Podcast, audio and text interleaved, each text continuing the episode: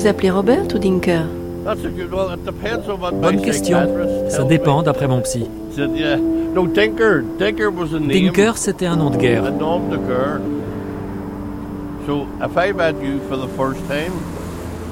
Imaginons qu'on se rencontre pour la première fois. Vous me dites, je m'appelle Judith. Et je réponds, bonjour, moi c'est Dinker. Si ensuite la police vous arrête et vous demande à qui vous parliez, vous direz, je parlais à Dinker. Ok.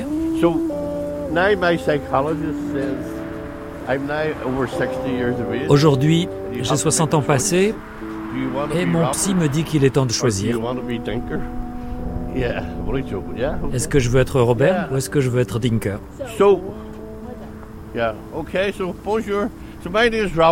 Voilà, bonjour, je m'appelle Robert McClanahan et j'appartiens à une organisation du nom de COISTE. Ça veut dire comité. Nous sommes un comité d'anciens prisonniers politiques irlandais. En ce qui me concerne, j'ai été arrêté à 18 ans et condamné à 20 ans de réclusion pour possession d'armes et d'explosifs, pour avoir commis un attentat à Belfast et pour appartenance à l'IRA.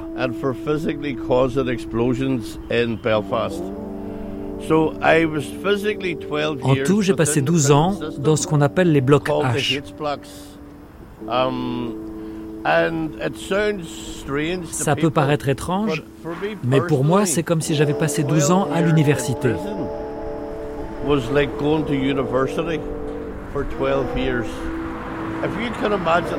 Imaginez une prison où 300 membres de l'IRA sont détenus au même moment.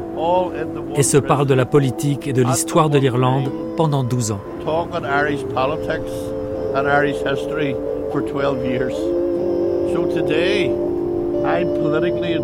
Aujourd'hui, je suis le représentant politique de Sinn Féin à Falls Road.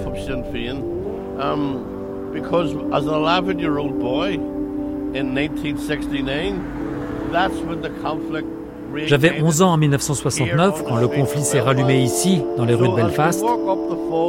Et on va remonter Falls Road, qui abrite la plus grande communauté républicaine de Belfast West, en faisant plusieurs arrêts.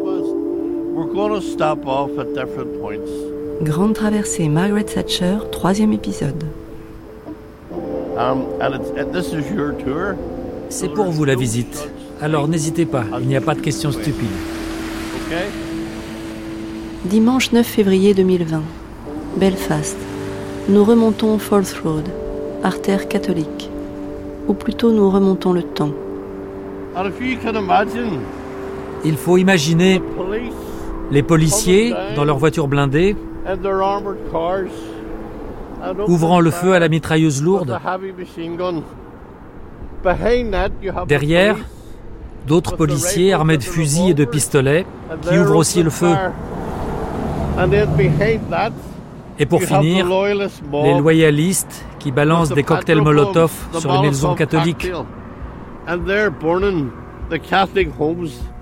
Certaines étaient marquées d'une croix à la craie.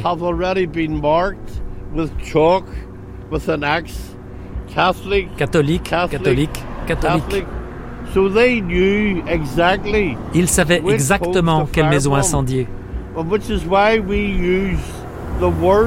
C'est pour ça qu'on utilise le mot pogrom. Parce que c'était un pogrom soigneusement préparé et supervisé par la police, le gouvernement et l'État contre la communauté catholique. Ça, il y a 50 ans, c'était une école catholique. Approchez-vous un peu.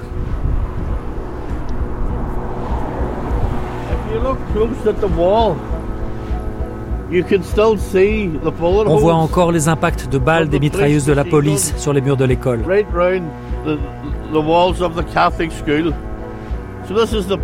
La police a tiré sur une école. Um, Vous pouvez imaginer mon père, le reste de la communauté, des hommes, des femmes et des enfants, terrifiés. Ils ont commencé à monter des barricades, comme à Paris, pour barrer la route à la police et aux loyalistes. Nous longeons le mur construit là où s'érigèrent les barricades de 1969. Il sépare toujours les quartiers catholiques et protestants. Il n'est pas hermétique, ponctué de lourdes portes métalliques qui s'ouvrent à 6 heures du matin et se referment vers 7 heures le soir. Chacun chez soi à la tombée de la nuit, quand tout peut déraper. Il est couvert de fresques peintes qui soudent les causes irlandaises, palestiniennes ou sud-africaines. Des peuples éloignés mais passés sous le joug de l'ordre colonial de l'Empire britannique. Il y a ici une fresque qui représente cinq volontaires de l'IRA qui ont été tués pendant le conflit. Et celui du milieu avec le fusil, c'est mon cousin. Il s'appelait Jimmy Quigley. C'était un sniper de l'IRA. Et il a été abattu alors qu'il combattait l'armée britannique au coin de la rue. C'est à ce moment-là que le conflit est devenu non seulement politique, mais aussi personnel pour moi, vous comprenez Quand mon cousin Jimmy a été tué en 1972, il y avait déjà plus de 30 000 soldats britanniques qui occupaient le nord de l'Irlande.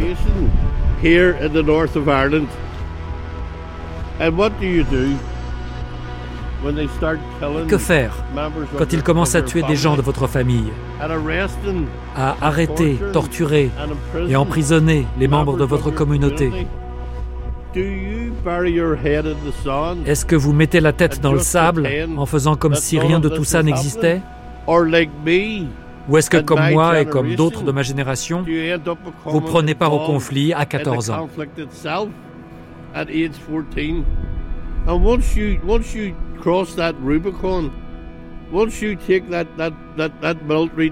Une fois qu'on franchit le Rubicon et qu'on décide de s'impliquer dans un conflit militaire, il n'y a que deux issues possibles. Ou on va en prison, ou on va au cimetière. J'ai eu de la chance. Je suis allé en prison. La prison pouvait mener au cimetière. Il est tout en haut de Falls Road, le cimetière de Milltown. Il est plein de vies courtes. La plus célèbre d'entre elles fut celle de Bobby Sands, mort au terme d'une grève de la faim de 66 jours.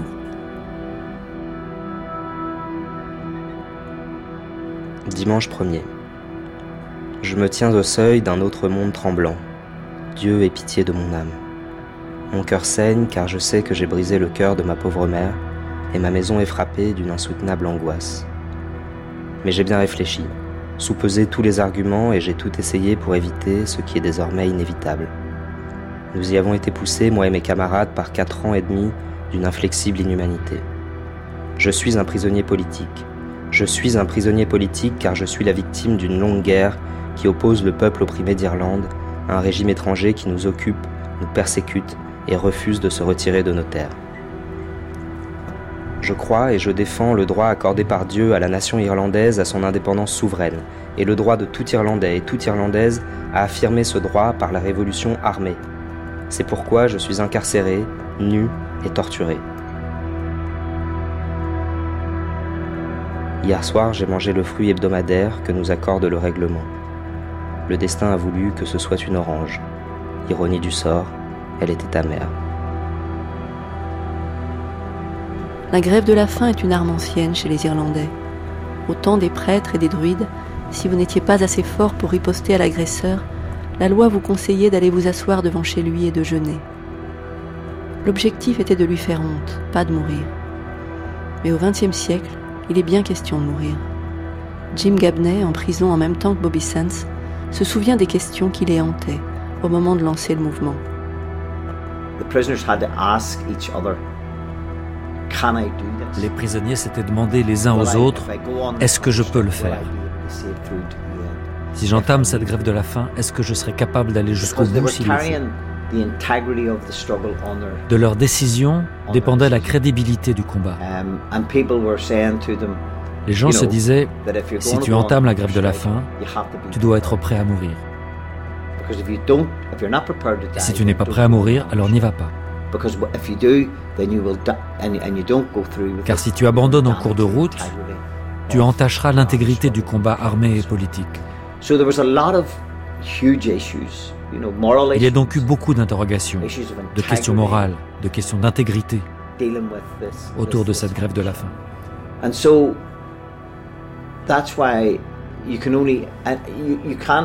You can only you, you can't you have to have a small number C'est pourquoi il nous fallait un petit nombre de républicains prêts à ça. Et ce qui était that intéressant, C'est que tandis que la grève de la faim se the list déroulait, la liste des morts s'allongeait, mais aussi celle des volontaires.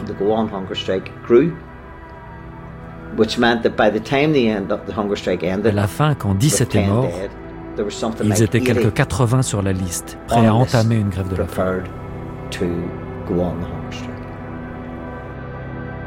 Lundi 2. J'ai vu le docteur. Je pèse 64 kilos. Tout va bien. Mardi 3. Je me sens exceptionnellement bien aujourd'hui. 63 kilos et alors? Ils ont installé une table dans ma cellule et y déposent désormais la nourriture juste sous mes yeux. Honnêtement, ils pourraient la placer sur mes genoux que je n'en aurais rien à faire. Ils me posent toujours la même question stupide. Vous continuez à ne pas manger aujourd'hui? J'ai reçu les journaux et un livre aujourd'hui. Le livre, c'était des nouvelles de Kipling, avec une introduction par Somerset Maugham. Danny Morrison, lui, était à l'extérieur, porte-parole politique. So I was the director of publicity for Sinn Féin. J'étais le directeur de communication du Sinn Féin.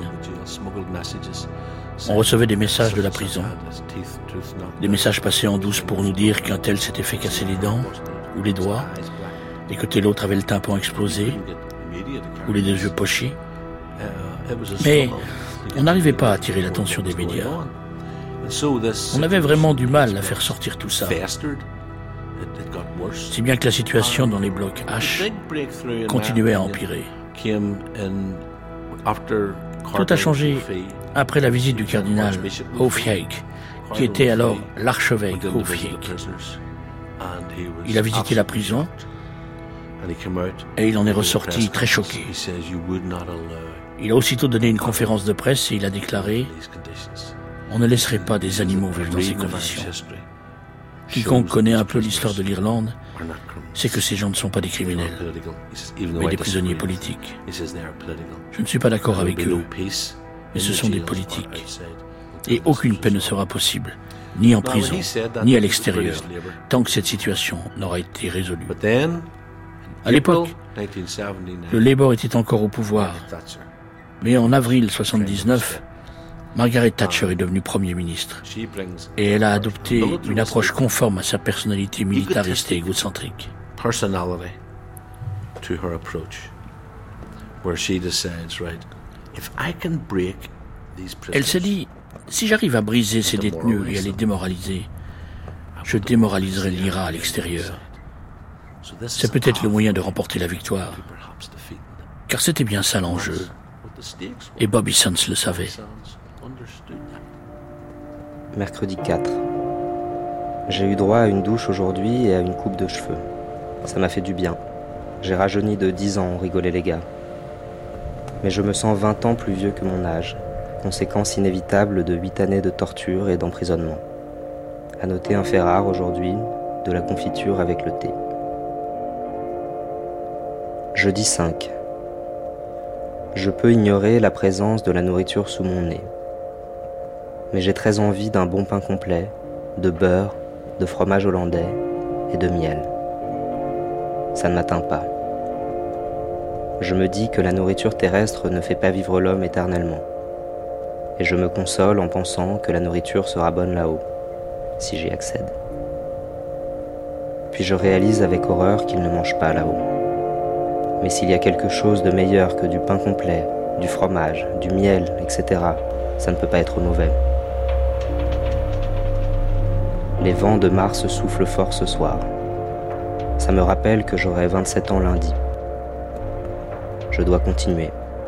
Je ne suis qu'au début du chemin et demain est un autre jour. Je pèse maintenant 62 kilos et sur le plan physique et mental, je me sens très bien. Vendredi 6. J'ai senti deux fois une baisse d'énergie aujourd'hui et je me sens un peu faible.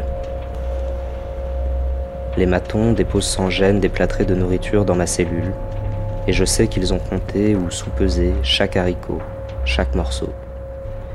Ces dingues ne savent pas que le docteur fait des tests pour détecter toute trace de nourriture dans mon organisme. De toute façon, je n'ai pas l'intention de me laisser tenter par une seule bouchée. Jusqu'ici, je dors bien la nuit, tant que j'évite de dormir le jour. J'ai même eu quelques rêves agréables et aucun mot de tête. Est-ce dû à mon état psychologique ou bien vais-je le payer demain ou plus tard Je me demande combien de temps je serai capable de griffonner ce journal.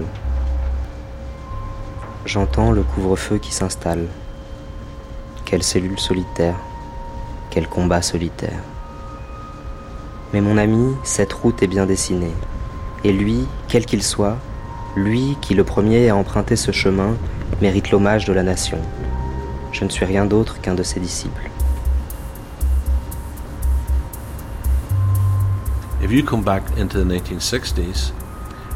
Revenons aux années 60. On était alors des citoyens de seconde zone dans le nord de l'Irlande.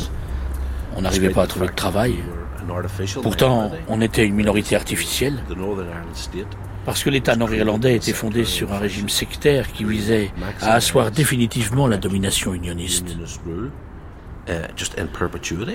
Pour contrebalancer le poids des familles nationalistes, qui avaient tendance à être plus nombreuses, ils avaient délocalisé toute l'industrie à l'est de la rivière Bann.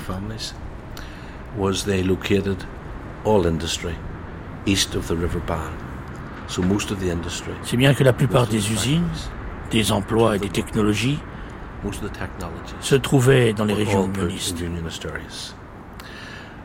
Ils avaient aussi interrompu la construction de nouveaux logements. C'est comme ça que l'État a résolu le problème. Il nous a appauvris et il nous a spolié de nos droits. Le gouvernement unioniste avait ce qu'on appelait le vote des sociétés. Si j'étais un catholique pauvre de Ballymurphy à Belfast West ou du Brookside et que mes enfants étaient en âge de voter mais vivaient encore chez moi, mon foyer n'avait que deux suffrages. Seul le père et la mère pouvaient voter aux élections locales. Mais si j'étais un homme d'affaires à la tête de six sociétés, j'avais deux suffrages par société. En général, les entrepreneurs étaient unionistes et les pauvres étaient nationalistes. Il y a eu deux choses. D'abord, nous avons été très influencés par Martin Luther King et le mouvement noir pour les droits civiques en Amérique du Nord. Et ensuite, pour les gens de ma génération, par les événements de mai 68 en France et plus particulièrement le soulèvement étudiant à Paris. C'est sous l'influence de ces deux mouvements qu'a été créée l'Association pour les droits civiques. Nos revendications étaient simples. On réclamait la fin de la répression et l'abrogation du Special Powers Act, qui autorisait l'État à arrêter les gens de façon arbitraire et à les détenir pendant une durée indéfinie.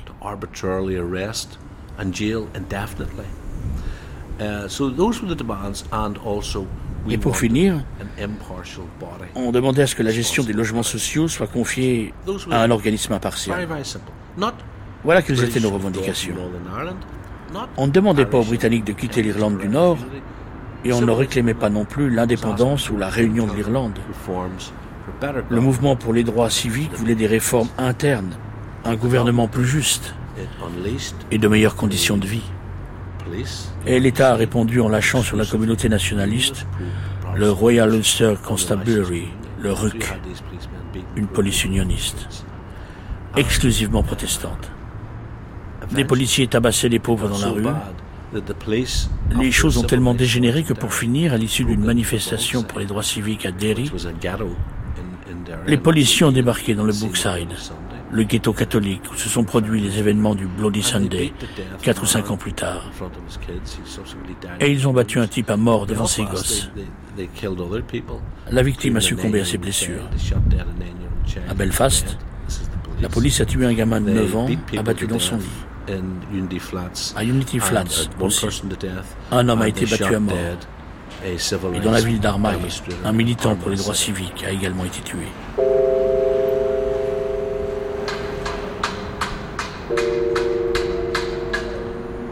My name is Evelyn Glenholmes. I am a feminist and I am an Irish Republican.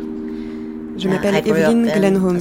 Je suis une féministe et une républicaine irlandaise. J'ai grandi dans un petit ghetto catholique à l'est de la ville. Et mon premier souvenir d'une vie sous occupation britannique, c'est la peur. Je suis la petite fille d'un volontaire de l'IRA. Mon grand-père a combattu dans les rangs de l'IRA toute sa vie. Il a été emprisonné sans motif ni procès sur le bateau prison l'Argenta. Je suis aussi la fille d'un membre de l'IRA. Mon père, à son tour, a été emprisonné dans le camp de concentration de Long Quesh par les Britanniques.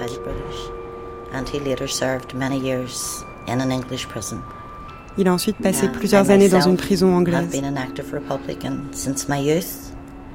Je suis moi-même une militante républicaine depuis ma jeunesse. J'ai été victime d'une tentative d'assassinat par des loyalistes quand j'avais 16 ans. Non parce que j'étais une menace pour l'impérialisme britannique, mais pour effrayer et faire taire mon père. Leur politique était d'attaquer les enfants ou les proches des leaders républicains.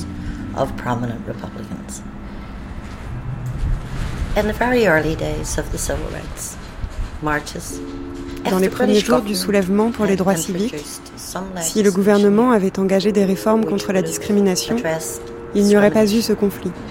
Mais ils ont envoyé l'armée. Ils ont envoyé l'armée. L'IRA n'existait pas alors.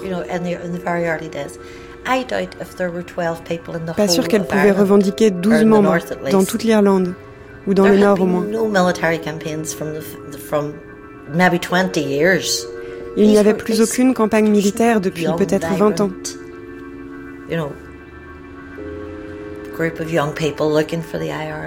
Les jeunes ne vivraient pas pour l'IRA. C'était le passé. Je connaissais parce que ma famille y avait participé, mais c'était de l'histoire ancienne pour moi. Et les soldats britanniques ont débarqué.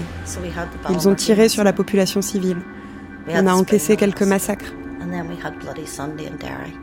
Puis il y a eu le Bloody Sunday à Derry.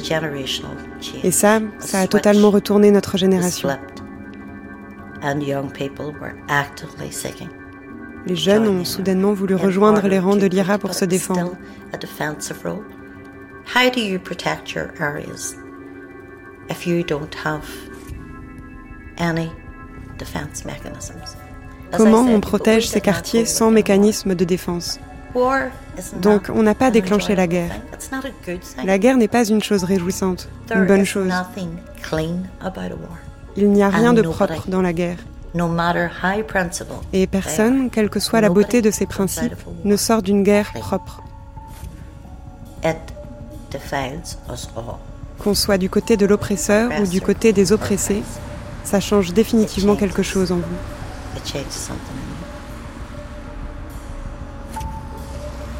The soldiers were brought in instead of United Nations forces, as the Irish government had called for, and we welcomed them in.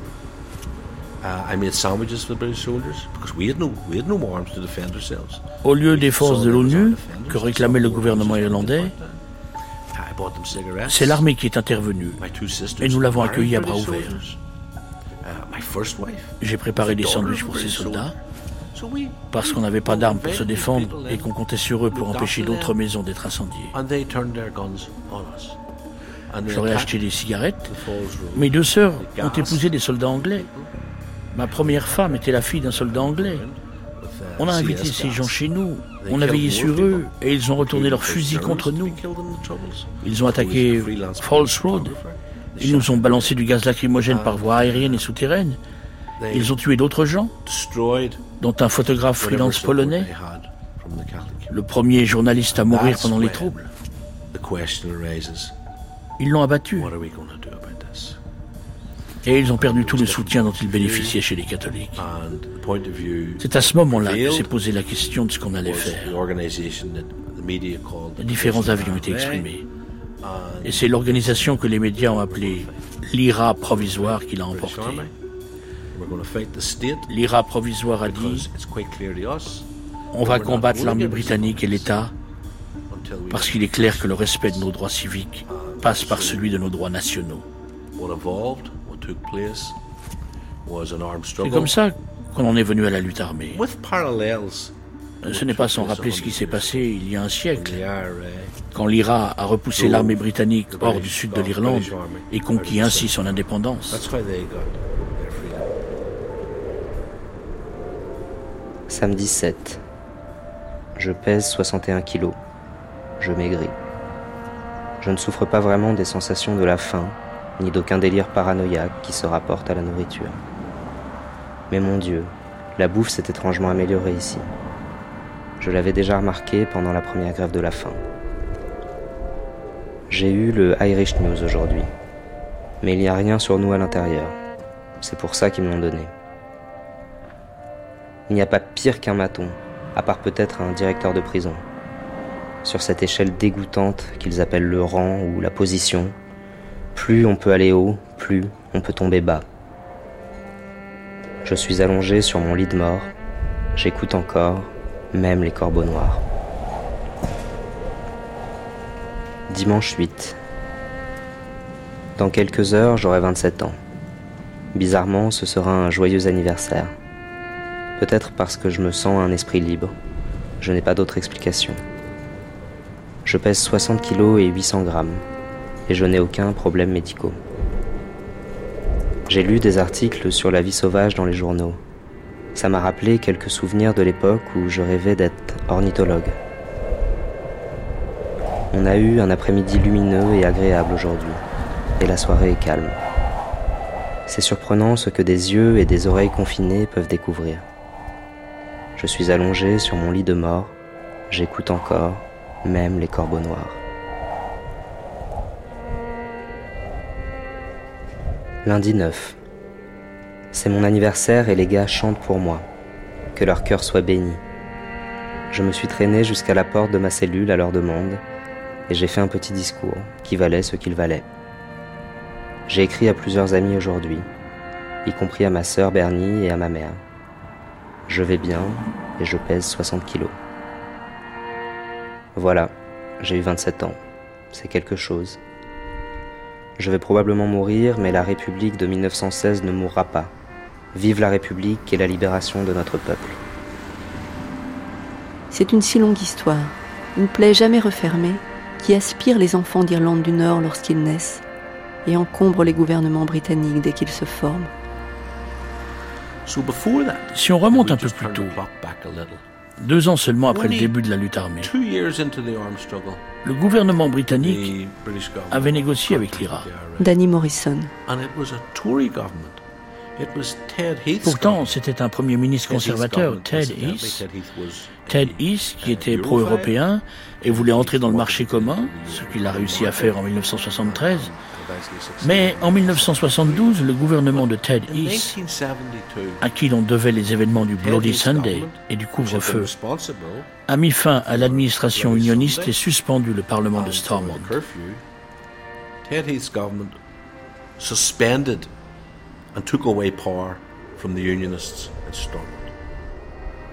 il a introduit le direct rule, c'est-à-dire que le nord de l'Irlande était désormais gouverné directement par Londres. Il n'y avait plus de parlement local. À la même époque, les membres de l'IRA, détenus à la prison de Crumlin Road à Belfast, ont entamé une grève de la faim pour bénéficier des mêmes conditions de détention que nous, qui étions internés à Long Kesh.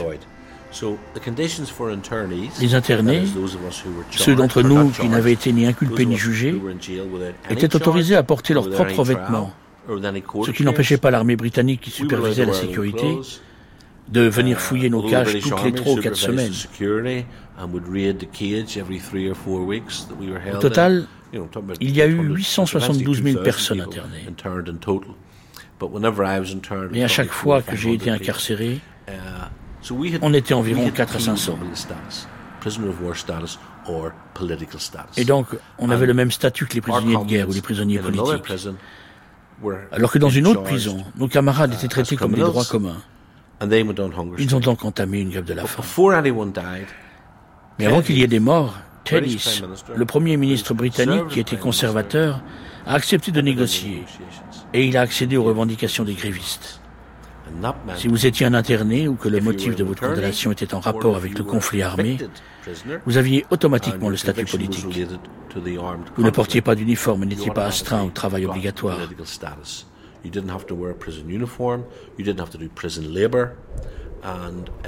Comme un prisonnier de guerre, en gros. Et les choses se passaient relativement bien dans les prisons.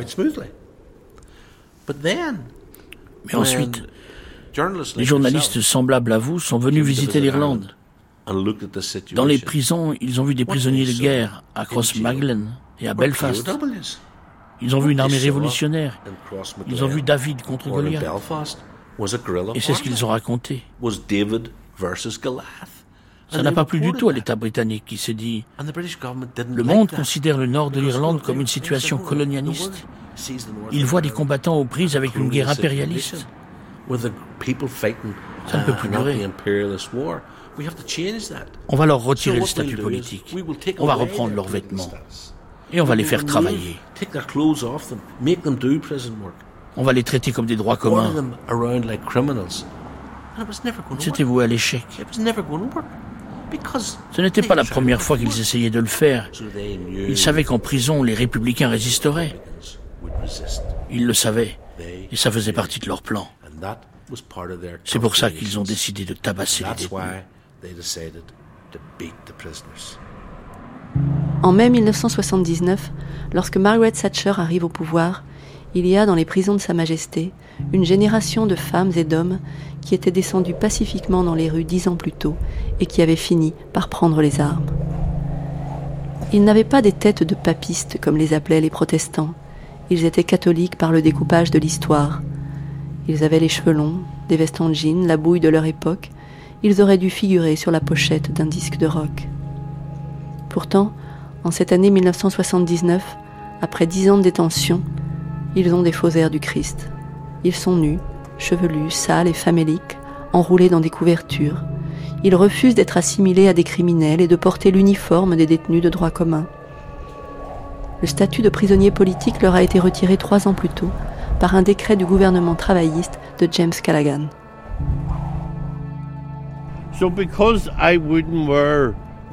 Quand j'ai refusé de porter mon uniforme de prisonnier et de travailler, ils m'ont fait déshabiller. Ils m'ont pris mes vêtements et ils m'ont mis à l'isolement. J'étais là, dans l'aile D du bloc H numéro 4. Ils vous mettent dans une cellule et vous restez enfermé 24 heures sur 24, sans télévision, sans radio, sans journaux. J'ai passé environ 4 ans à l'isolement, 3 ans et 10 mois.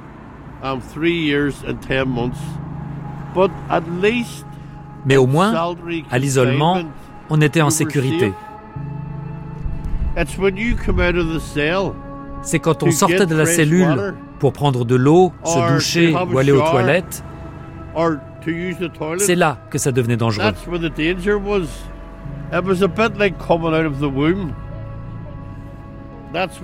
Comme quand on sort du ventre de sa mère et qu'on est soudain exposé. C'est là qu'on se faisait tabasser et humilier par les gardiens. Au bout d'un moment, avec Bobby et les autres, on a décrété qu'on ne sortirait plus de nos cellules.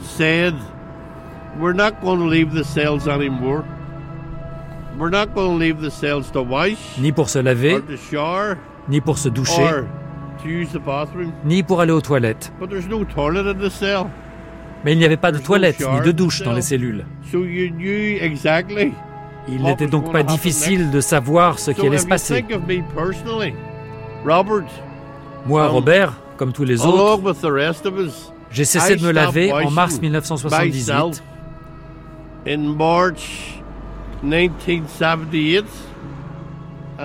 Et je n'ai plus fait ma toilette avant mars 1981.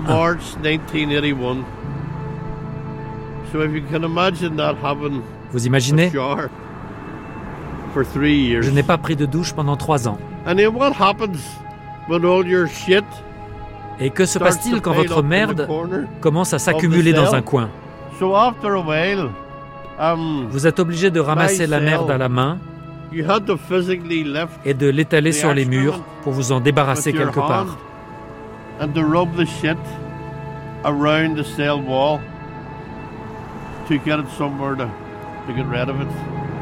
So these are the conditions. Voilà quelles étaient les conditions. C'était le chat et la souris.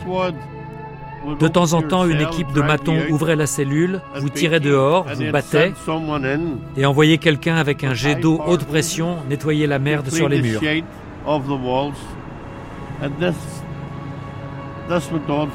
Ça a été comme ça pendant trois ans. Et c'est à ce moment-là que Bobby et les autres ont dit il faut que ça s'arrête. On est en train de devenir fou. Rien ne se passe pendant les premiers mois du gouvernement Thatcher. Deux mois avant sa victoire, Henry Neve, l'homme qu'elle avait chargé du dossier nord-irlandais, est tué par une branche marxiste dissidente de l'IRA. Une bombe avait été placée sous sa voiture dans le parking du Parlement de Westminster. En août 1979, Lord Mountbatten, figure de l'armée britannique, ancien vice-roi des Indes et surtout oncle du prince Philippe, le mari de la reine, est assassiné par l'IRA. Margaret Thatcher exige de l'Irlande qu'elle cesse de servir de base arrière à l'IRA. Le Premier ministre irlandais, Jack Lynch, lui propose de travailler un accord politique entre les deux gouvernements. Elle répond Nous ferions de gros progrès si nous cessions une fois pour toutes de parler de l'unité de l'Irlande. Une parade dans les rues de Belfast. Les extrémistes protestants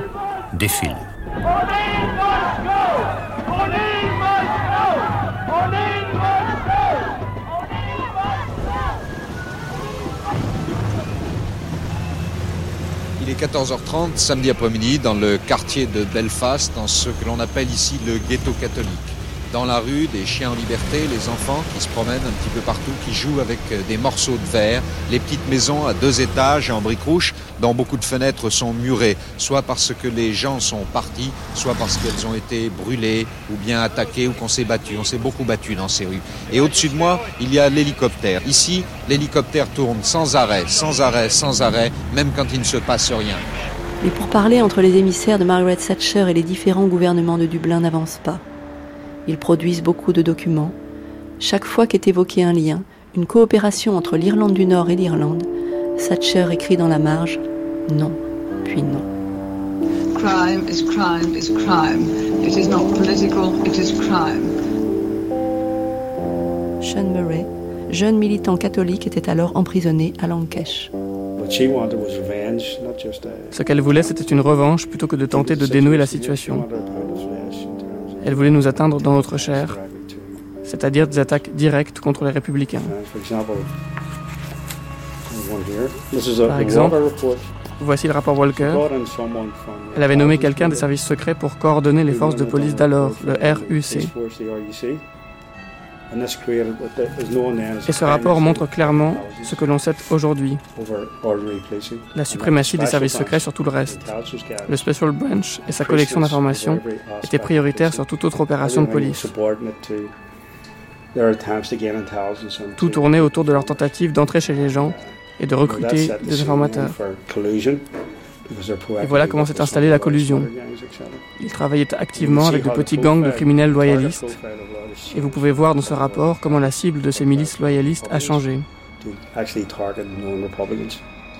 Du meurtre de catholiques ordinaires ou de la pression sur les républicains, ils ont commencé à cibler des républicains connus, parce qu'on leur donnait des dossiers dans lesquels se trouvaient les informations et les documents sur les républicains désignés, où ils vivaient, quels moyens de transport ils utilisaient. C'est ainsi qu'a été tué Pat Kane, l'avocat qui défendait les droits de l'homme. Donc leur cible n'était pas seulement les activistes républicains, mais des personnes dont ils pensaient qu'elles étaient des sympathisants de la cause.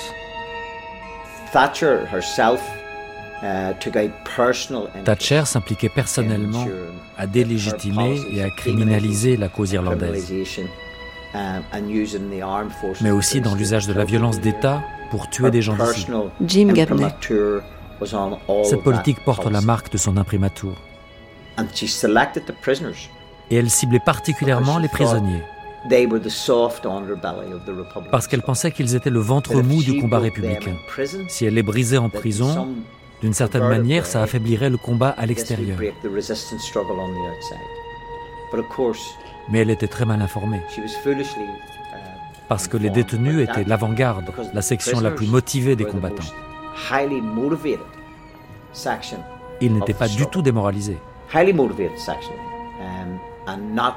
ils étaient prêts à combattre les Britanniques derrière les barreaux.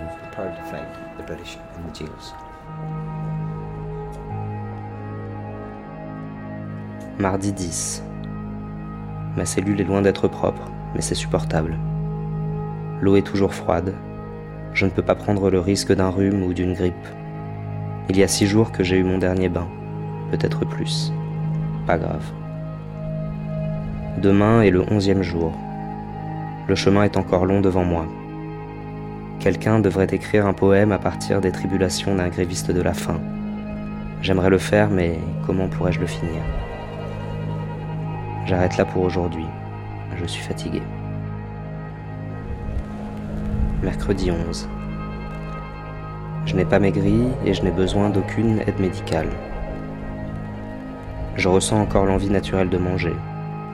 Mais le désir de voir se dénouer la situation critique où se trouvent mes camarades et d'arriver enfin à la libération de mon peuple est infiniment plus grand. Jeudi 12. Je pèse 58 kg 75. Physiquement, je me suis senti très fatigué aujourd'hui, entre la fin d'après-midi et l'heure du dîner. Je sais que je m'affaiblis. C'est logique. Mais ça va. La lassitude s'insinue lentement en moi. Mon cœur est volontaire, mais mon corps voudrait se laisser aller. Alors j'ai décidé de concentrer toute mon énergie et mes pensées à consolider ma résistance, Rien n'est plus important que de se répéter constamment N'abandonne jamais. Qu'importe combien c'est dur, douloureux, combien c'est sombre et combien ça brise le cœur, n'abandonne jamais, ne désespère jamais, ne perds pas espoir. Laisse ces bâtards se moquer de toi tant qu'ils le veulent. Laisse-les poursuivre leurs humiliations, leurs privations, leurs vengeances, leur harcèlement. Laisse-les rire parce que tout ça n'a plus aucune importance et ne mérite aucune réponse.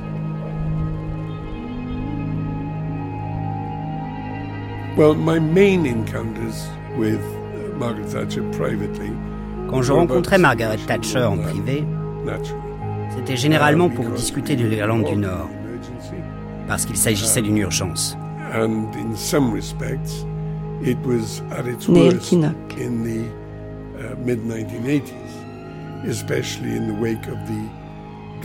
Le milieu des années 80 a été une période particulièrement sombre surtout après l'attentat meurtrier perpétré par l'IRA provisoire lors de la conférence du Parti conservateur.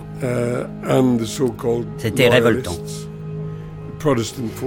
Mais les provisoires et les soi-disant loyalistes, les milices protestantes, étaient très actifs à l'époque.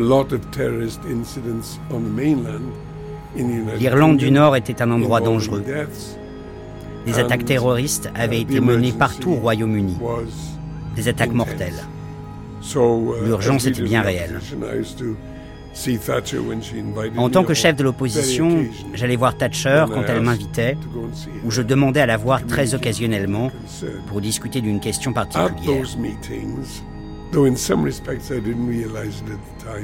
Je ne me rendais pas compte à l'époque, mais elle faisait parfois preuve de coquetterie. On se voyait dans un des bureaux de la Chambre des communes, en présence de quelques fonctionnaires, de quelques militaires, parfois d'un haut gradé de la police royale de l'Ulster.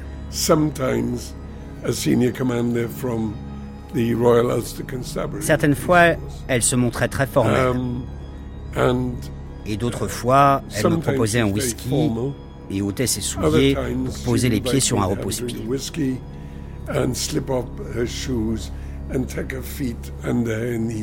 Je pense que and, coquetterie uh, est le bon mot. Uh, I think coquettish. Je dois avouer que ça m'impressionnait beaucoup. Maybe the word to use.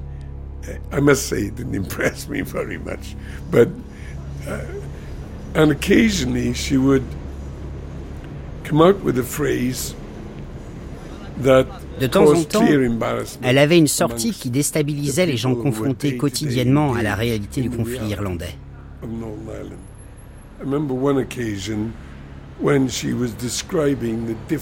Je me souviens d'un jour où elle a commencé à décrire ce qu'elle appelait la différence de mentalité entre les protestants et les catholiques, les unionistes et les nationalistes.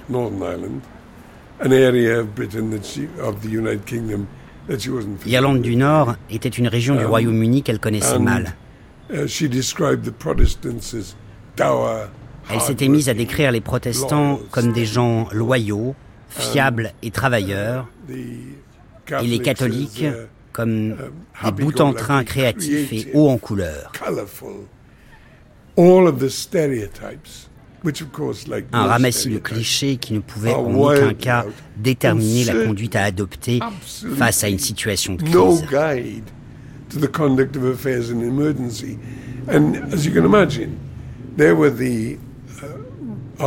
Je vous laisse imaginer avec quel intérêt les représentants de la police royale de l'Ulster examinaient leurs chaussures quand elles faisaient ce genre de déclaration. But Thatcher's attitude to the hunger strikers was Face aux grévistes de la faim, Thatcher a tout de suite adopté une ligne intransigeante, malgré les conseils des ministres directement concernés par l'Irlande du Nord. Et elle s'y est tenue, ce qui s'est bien sûr soldé par la mort de Bobby Sands et les autres grévistes, désormais considérés comme des martyrs.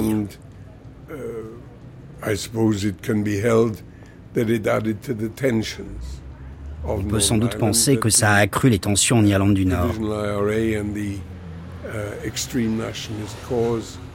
L'IRA provisoire et le nationalisme radical ont été renforcés par l'inflexibilité des représentants de l'État britannique.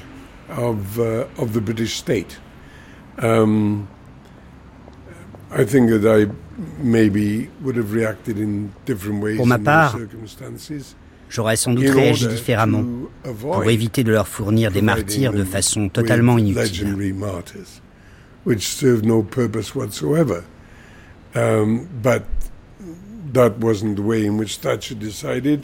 Mais Thatcher en a décidé autrement et elle a agi en conséquence. Between the way in which Thatcher conducted affairs in Northern Ireland, particularly with Si on rapporte la façon dont Thatcher a géré les choses en Irlande du Nord, en particulier la grève de la faim, à sa psychologie personnelle, on peut imaginer qu'elle a voulu afficher une fermeté inébranlable face à la provocation. in the face of the provocation of hunger strikes. Et une fois lancée sur cette voie, elle n'a pas osé faire marche arrière, parce que ça aurait été perçu comme une concession ou une faiblesse.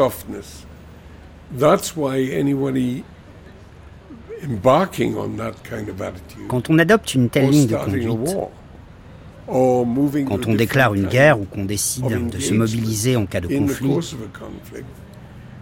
il ne faut faire le premier pas qu'avec la plus grande réserve.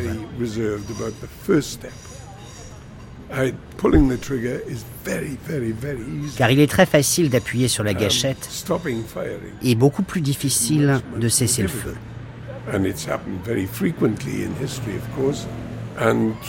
C'est arrivé à de nombreuses reprises au cours de l'histoire, et ceux qui font marche arrière trop rapidement se voient reprocher leur faiblesse. D'une certaine manière, je pense que Thatcher craignait cette image de faiblesse plus qu'elle ne craignait les réactions des nationalistes d'Irlande du Nord.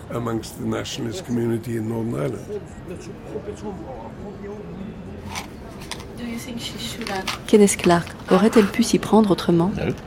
Non. C'était une situation terrible, tragique. Ils avaient des exigences impossibles.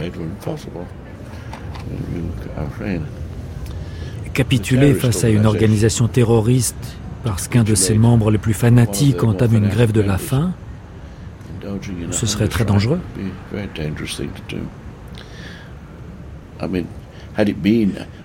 Bien sûr, si ces exigences avaient été en rapport avec les conditions de détention des prisonniers ou quelque chose comme ça,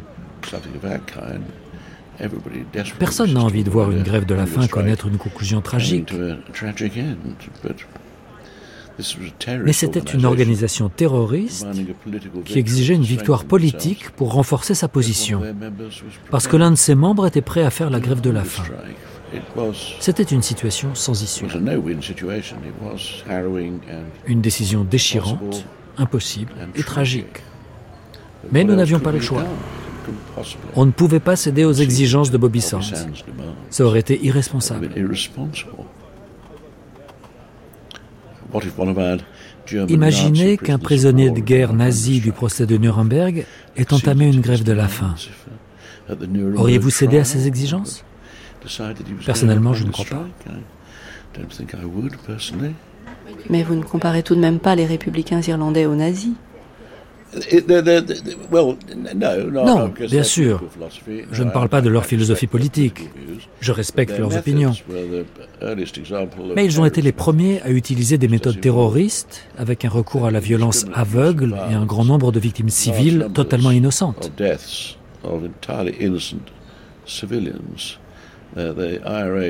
L'IRA a été la première organisation à perfectionner des méthodes désormais populaires chez d'autres extrémistes.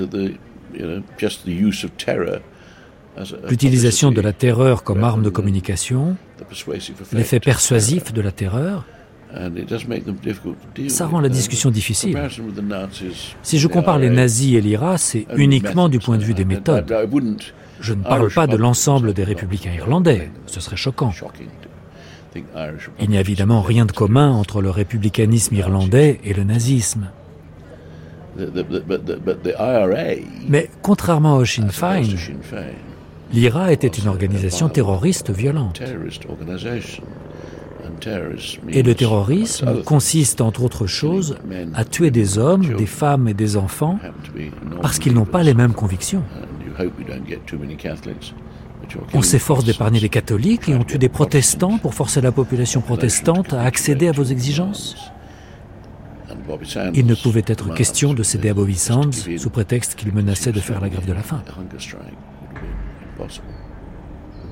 Vendredi 13. Je me sens bien et je pèse 58 kg 500 grammes. J'étais pas si fatigué aujourd'hui, mais mon dos me fait mal, et encore maintenant que je suis assis sur mon lit. Les oiseaux ont chanté aujourd'hui. Un de nos gars a lancé du pain par la fenêtre. Au moins, quelqu'un a mangé. J'étais seul ce soir. J'écoutais le croassement des corbeaux volant vers leur nid. Si je pouvais entendre la merveilleuse alouette, elle me réchaufferait le cœur. J'aime les oiseaux. Mais j'arrête. Si j'écris davantage sur les oiseaux, mes larmes vont couler et mes pensées s'envoler vers ma jeunesse. C'était le bon temps. Il est révolu. Mais je l'ai aimé. Il est dans mon cœur. Bonne nuit maintenant.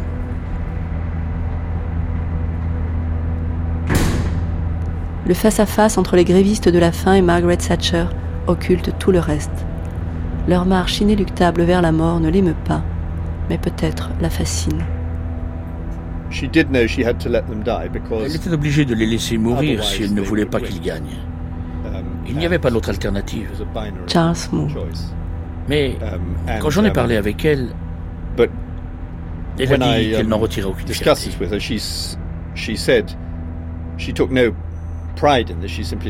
Elle pensait simplement que ça devait être fait. Elle a ajouté qu'elle considérait ces hommes prêts à se laisser mourir de faim comme des garçons courageux. Là aussi, elle a utilisé le terme garçon parce que pour la plupart ils étaient très jeunes. Ceux qu'elle détestait, c'étaient les gens qui les manipulaient, comme euh, Jerry Adams et Martin McGuinness. Elle avait un certain respect pour eux et pour ce geste extraordinaire.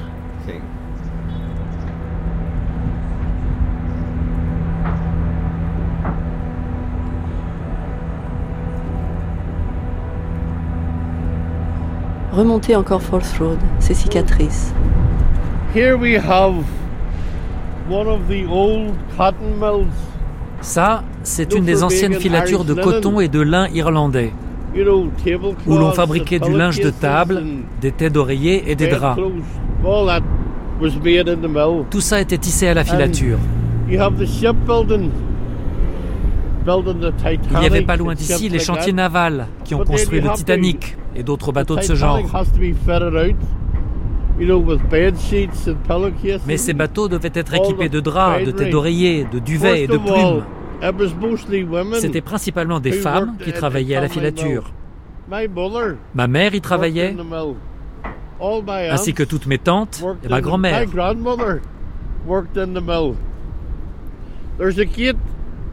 Il fallait être au portail à 6h30 du matin. Si vous arriviez après la fermeture du portail, vous aviez une journée de salaire en moins. Et de l'autre côté de la filature, il y avait une autre porte pour les femmes protestantes de Shankill Road. Toutes les protestantes et les catholiques travaillaient donc ensemble à la filature. Et que croyez-vous qu'il se passait quand elles étaient toutes réunies? Elles étaient comme toutes les femmes. Elles étaient conscientes de l'humanité des autres. Leur pauvreté, leur privation, leur exploitation par le capitalisme. Elles arrivaient à travailler ensemble et à se mobiliser et à agir ensemble. Faites une recherche sur Google sur les grèves pour le droit de se syndiquer à Belfast. Les grandes grèves de 1907 et 1911. Vous verrez toutes les femmes de Conway Mill, des centaines de femmes protestantes et catholiques qui faisaient grève pour pouvoir s'affilier à un syndicat et pour avoir de meilleurs salaires, une meilleure qualité de vie et plus de congés.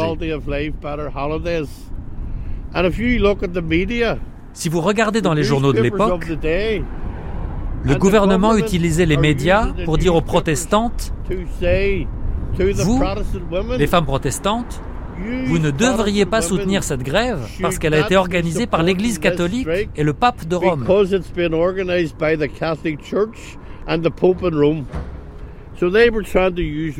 Ils ont commencé à utiliser la religion pour diviser le sentiment d'appartenance de classe qui se développait chez les hommes et les femmes. La leçon est claire pour nous. Peu importe l'église où on va le dimanche, concentrons-nous plutôt sur la lutte des classes. Ce qui nous rapproche, c'est la classe et les salaires, plutôt que la religion.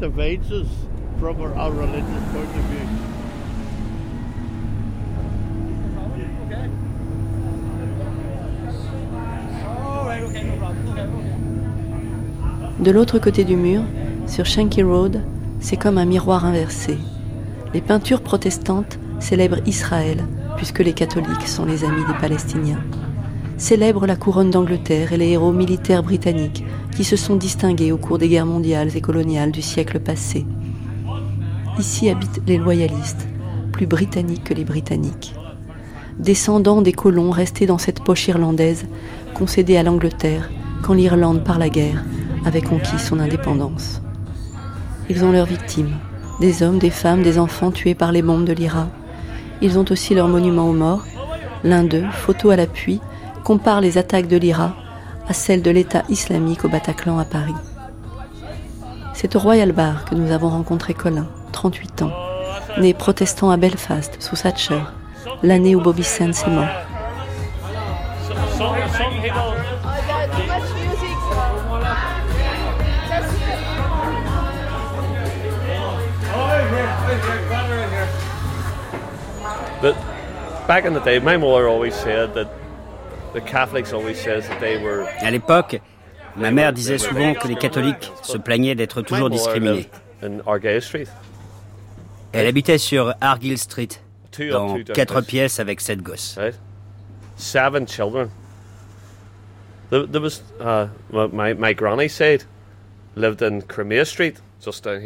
Ma grand-mère vivait à Cremier Street. Elle y est toujours dans deux pièces avec 13 gosses. C'est pareil partout. On était tous logés à la même enseigne. Uh, uh, Il y avait peut-être euh, quelques différences au niveau de l'embauche et tout ça, mais sinon, c'est pareil pour tout le monde. Les voisins d'à côté, les ouvriers catholiques étaient comme eux. Ils travaillaient tout aussi dur. C'est ce qu'on m'a toujours raconté. Et ma mère ne les insultait jamais. Quand elle parlait des voisins catholiques, elle disait nos gentils voisins. Ils étaient comme nous. Ils faisaient le même boulot et gagnaient le même salaire. They were just the same as us. They were, I mean, just got the same kind of money, got the same work, and but that's it. I mean. Vous vous souvenez, vous êtes battu avec des gamins catholiques? Oh yes, yes, yes. Ah oui. I remember. Je me souviens des émeutes, um, bien sûr, pendant les troubles. Um, obviously, during the troubles, On était tous sur le mur de la paix. Rats and stuff, and we were all on the wall, the peace wall, and uh, just obviously. On regardait tous. We were all watching. And then everything Tout à coup, ça s'est dégagé de notre côté et un type a uh, surgi. A guy came out, so we were watching, and uh, Il a sorti une mitrailleuse. A machine gun. And the, the, my friend beside me. Mon copain Samy a été blessé. Il est tombé du mur. Right off a wall he went, but like. J'avais quoi? 12 ans? Il aurait pu nous 12, décapiter avec sa 12 years old. mitrailleuse. Like we, we could have got our heads like cut off, like shot a machine gun, like. Cette histoire-là, elle n'est that pas passée aux That infos. was never, never on the news. On n'a jamais entendu parler de ce gamin it. mitraillé sur le hear mur. of it. You know what I mean? Il a survécu. I was, I was a young, a young Mais guy. personne ne parle de ça. Uh, shot just straight off a wall, and and that's what happened. But he survived, obviously. But obviously, his problems with his hand and stuff. But but the people don't ne- never hear about that. Who, who was holding the gun? Qui tirait? Je dirais que c'était les tireurs de l'IRA, des gens de l'autre côté. Um, Il y avait des heurts tout le temps à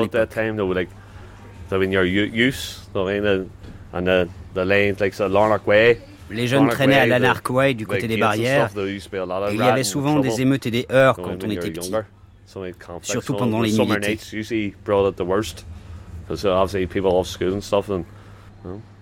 Et donc il y a eu cette fois-là. Et il y a That eu was, l'attentat de Shankill. Bomb. Je n'étais pas Uh, là ce jour-là. I was just very lucky I wasn't there at that time. But obviously, the Shangle bomb, I don't know. Do you know about the Shangle bomb? Vous en avez entendu parler? There's a fishmonger shop. À la poissonnerie Fritzel, sur Shankill. Il y a un mémorial And, uh, au niveau de l'agence Credit Union. From Ardoyne, Catholic Ardoyne came in, IRA, Deux types d'Ardoine, un quartier a catholique. Ils sont entrés, des membres de l'IRA, et The ils ont lâché une bombe. C'était un samedi Boom. après-midi, la rue était bondée, il faisait beau. Boum. Des enfants the sont morts. uh, not Espérons que ça n'arrivera plus jamais. So what, what the image or what Ça vous évoque quoi, Margaret Thatcher? Margaret Thatcher uh, uh, Le bilan est un peu mitigé.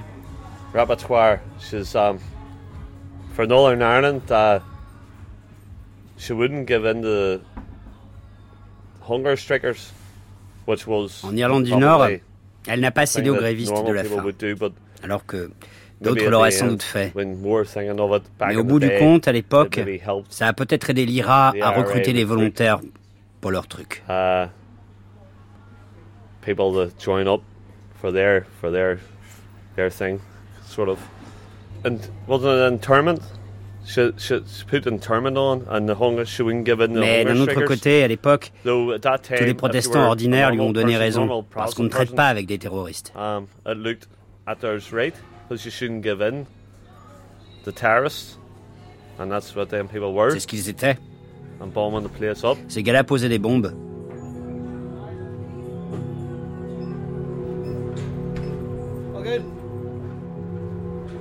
Samedi 14. Encore un jour ennuyeux. Je pèse 58 kilos et 25 grammes. Et je n'ai pas de soucis médicaux. J'ai lu les journaux, ils sont pleins de conneries. Le thé de ce soir était servi avec un gâteau et des haricots. Et bien que ma faim puisse déclencher des hallucinations, je n'exagère pas. Les haricots tombaient de l'assiette tant elle était pleine. Je dois me reposer. J'ai trouvé fatigant de peigner mes cheveux aujourd'hui, après le bain. Dimanche 15. Franck m'a rejoint aujourd'hui dans la grève de la faim. J'ai vu les copains à la messe, ça m'a fait plaisir.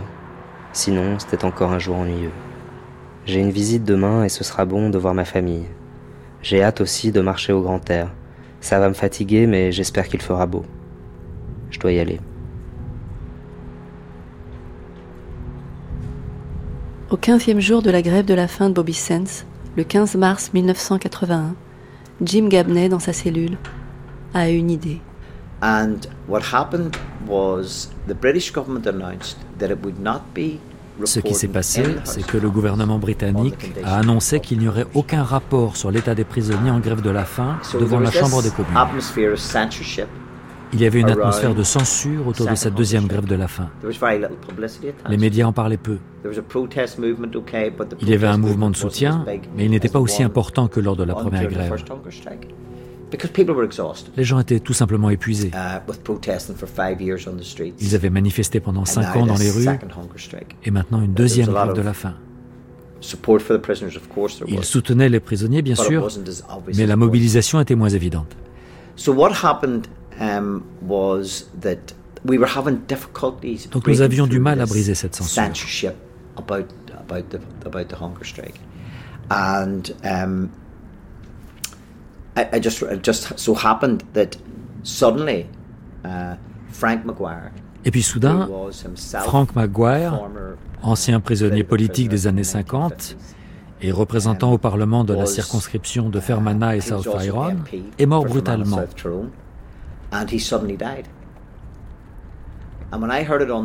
Quand j'ai entendu ça aux informations le lendemain matin, j'ai eu un déclic. Ce que nous devions faire pour briser la censure autour de la situation du bloc H, c'était de présenter Bobby Sands à l'élection partielle qui allait suivre.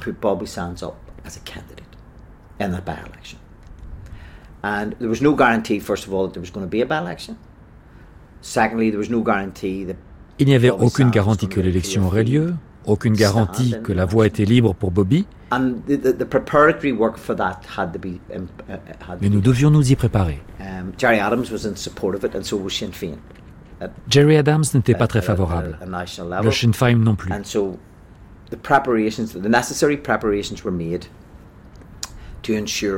Mais on s'est assuré qu'il n'y aurait pas d'autres candidats dans notre camp, qu'on ne serait pas divisé.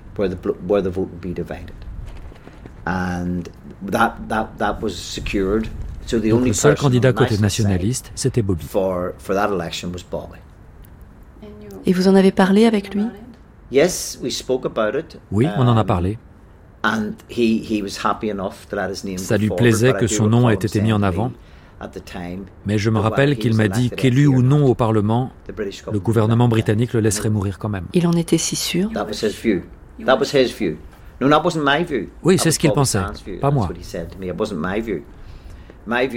Moi, je voulais qu'on le fasse élire et qu'on démontre au monde entier que la cause des prisonniers avait le soutien de la population.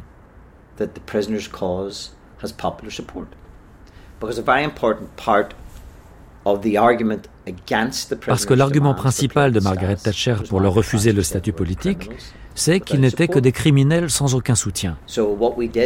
Donc on voulait démontrer que les gens ne votent pas pour des criminels, mais pour des prisonniers politiques. Et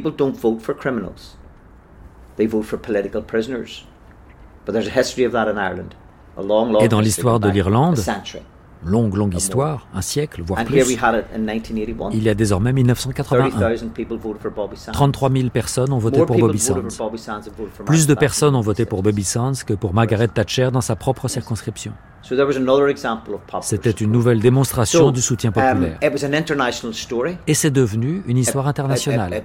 Elle s'est répandue dans le monde entier. En 1981, quand on a pris la décision de le présenter, Danny Morrison. Bobby Sands m'a choisi pour parler en son nom. Il n'était évidemment pas disponible puisqu'il faisait la grève de la faim à l'infirmerie de Long Kesh, dans les blocs H. Je répondais donc aux interviews de la radio et de la télévision à sa place. C'était une expérience incroyablement grisante, parce qu'on se disait que si Bobby était élu, uh, Madame Thatcher serait obligée de négocier.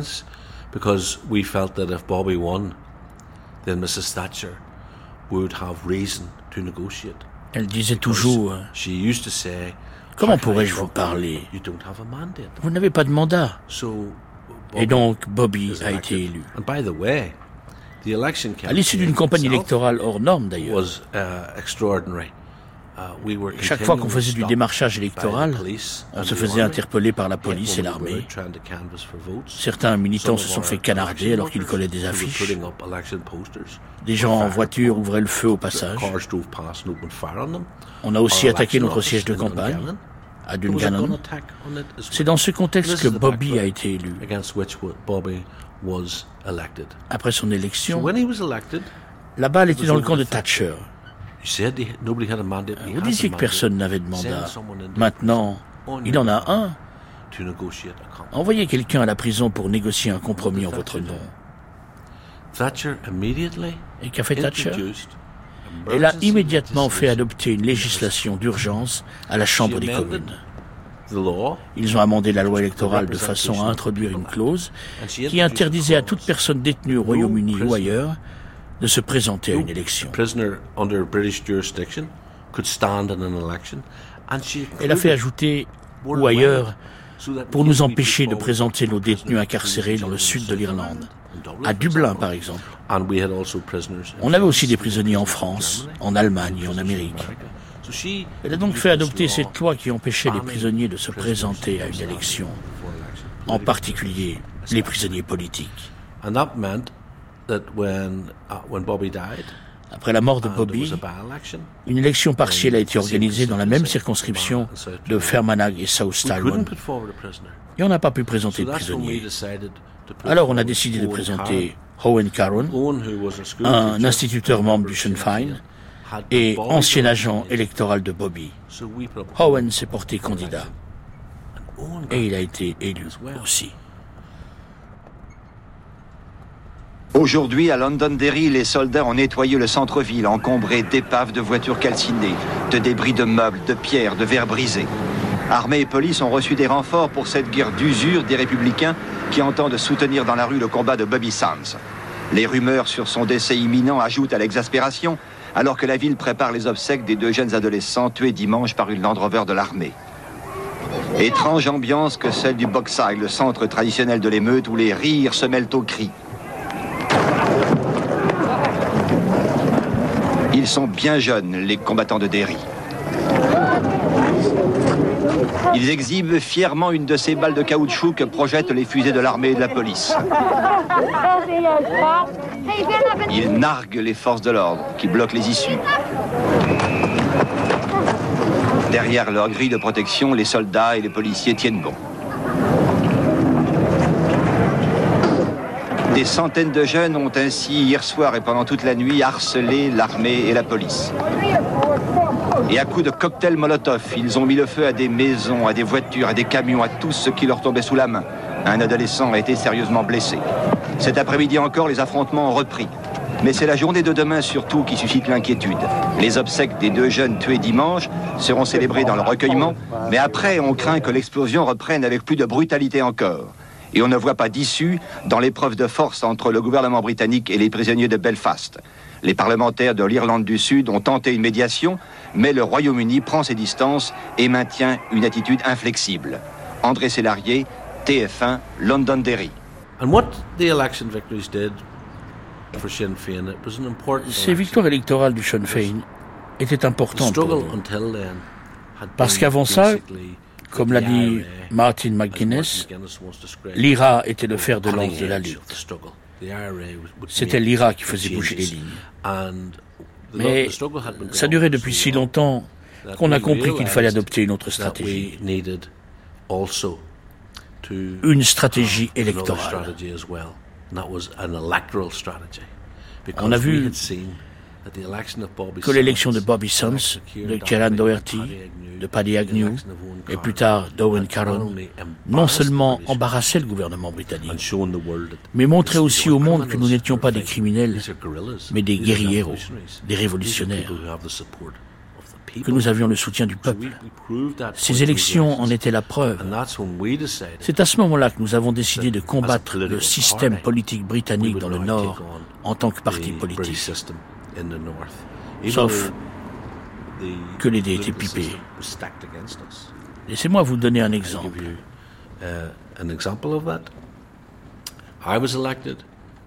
Gary Adams Martin McGuinness, Owen Caron, qui était déjà à Westminster, ainsi qu'un certain Jim McAllister et moi-même, nous avons tous été élus au Parlement de Stormont. Lors des élections qui ont suivi la grève de la faim, en octobre 1982, nous avons remporté cinq sièges. Le maire de Londres a alors décidé d'organiser des négociations de paix. Et il nous a invités, Jerry Adams et moi. Il a dit, si le gouvernement refuse de leur parler, c'est moi qui leur parlerai, au nom des Londoniens. Il s'appelait Ken Livingstone et il appartenait à l'aile gauche du Labour. Si le gouvernement ne le fait pas, c'est moi qui essaierai d'entamer un processus de paix. Jerry Adams et moi, nous étions tous les deux élus à l'Assemblée nord-irlandaise à Belfast. La veille de notre départ pour l'Angleterre, Margaret Thatcher a fait adopter un ordre d'exclusion contre Jerry Adams, Martin McGuinness et moi-même. Une mesure qui nous interdisait de quitter le nord de l'Irlande. En allant en Angleterre, nous nous exposions à une arrestation et à cinq ans d'emprisonnement pour avoir pris la parole publique. En ce qui me concerne, j'ai été interdit de séjour sur le territoire anglais pendant 15 ans. Lundi 16. J'ai eu un merveilleux moment avec ma mère, mon père et ma sœur Marcella aujourd'hui. Merveilleux au vu des circonstances et de la tension dans laquelle ils vivent. Je m'étais couvert pour ne pas prendre froid. Je pèse 58 kilos et 25 grammes, mais j'ai brûlé plus d'énergie aujourd'hui avec la visite. Je n'ai aucun symptôme particulier. Je suis constamment roulé dans les couvertures, mais j'ai du mal à garder mes pieds chauds. Boire de l'eau froide n'aide pas à maintenir la température de mon corps. Je suis toujours capable de prendre du sel et de boire 5 ou 6 litres d'eau par jour sans trop de gêne. Les livres à ma disposition ici sont très mauvais. Je vais demander un dictionnaire demain. Je préfère m'asseoir et apprendre des choses en le feuilletant que de lire des torchons. Il s'est mis à pleuvoir quand nous sommes arrivés devant le grand portrait de Bobby Sands au numéro 49 de Falls Road. Um, la fresque la plus emblématique de l'histoire du conflit, c'est sans doute ce mur qui représente les grévistes de la fin de 1981. Il y a dix grévistes qui sont morts dans la prison en 1981 et c'était mes amis. Nous nous mettons à l'abri dans l'ancienne usine textile devenue centre culturel. Robert revient un peu plus à lui-même, à Dinker, emprisonné en même temps que Bobby Sands.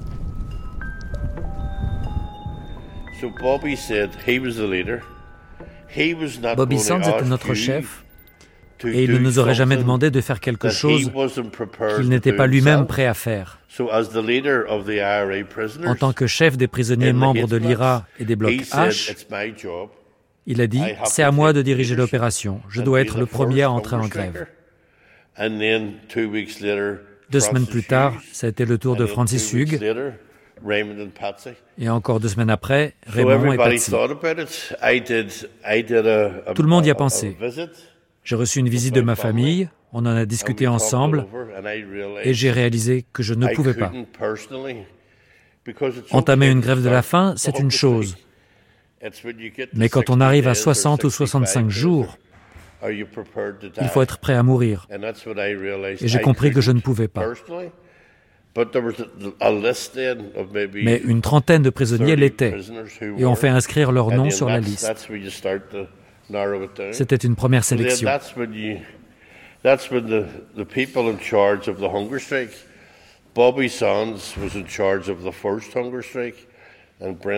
Et Brendan McFarlane a été désigné pour décider si Bobby venait à mourir, quel prisonnier lui succéderait?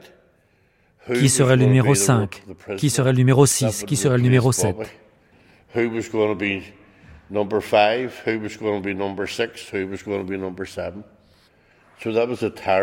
c'était une responsabilité terrible et morbide pour Brendan de devoir choisir les suivants sur la liste.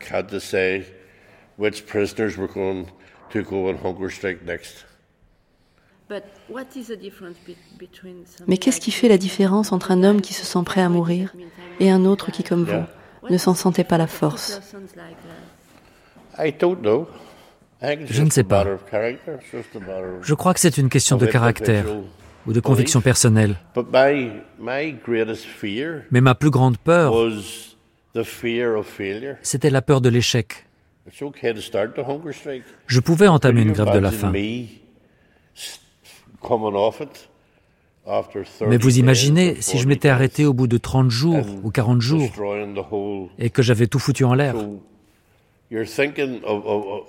Je pensais à moi-même, mais je pensais aussi à ce que ressentiraient les autres si je n'arrivais pas à aller jusqu'au bout. J'avais peur d'échouer et de décevoir tout le monde, parce que c'était la première ligne de front.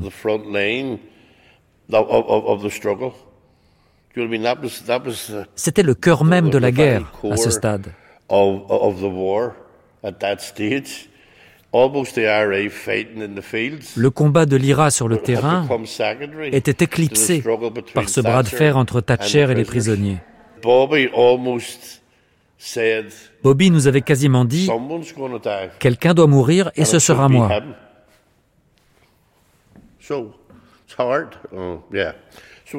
Alors oui, c'est dur. Psychologiquement, à ce moment-là, Bobby est mort pour moi, vous comprenez? Parce que je ne pouvais pas faire la grève de la faim. Bobby est mort pour les 300 autres, pour qu'on ait une meilleure qualité de vie dans la prison.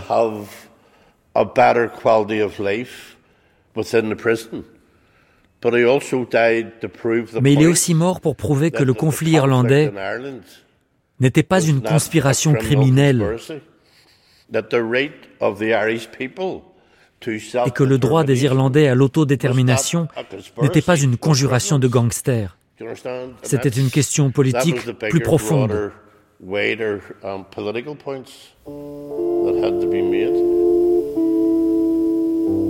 Bobby Sands a fini son calvaire. Sans se réveiller, il a sombré cette nuit du coma dans la mort. Ses parents, qui n'avaient pas quitté son chevet depuis dimanche matin, disent eux-mêmes qu'ils ne le reconnaissaient plus. Il y a deux mois, c'était un bel athlète de 75 kilos. Il avait, avant sa mort, l'air d'un centenaire. Sa peau s'était assombrie, les dents et les os lui sortaient du visage. Sur son matelas spécial, rempli d'eau, son corps ne pèse même plus 35 kilos. Sa mère, qui avait dit qu'elle ferait tout pour sauver son fils jusqu'à son dernier souffle, a voulu finalement respecter sa volonté. Elle lui avait promis samedi de ne rien entreprendre pour l'arracher au coma lorsqu'il y sombrerait. Elle a même rejeté hier avec fierté une nouvelle intervention du Parlement européen. Et dans la pièce à côté de la sienne, à la prison de Longkesh, la famille de Francis Hughes, le deuxième des quatre grévistes de la faim, vit à quelques jours d'écart les épisodes du même drame. L'Irlande du Nord, une fois de plus, est au bord de la violence. Les manifestations qui, il y a deux heures, se rassemblaient dans le recueillement font place à des scènes d'émeutes, malgré les appels au calme des chefs catholiques. Des barricades ont été dressées en quelques minutes à Falls Road, le plus grand des ghettos catholiques de Belfast, et des voitures brûlent un peu partout. Bobby Sands est mort la nuit dernière. Fin du premier acte de la tragédie qui se déroulait depuis 66 jours à la prison de Metz.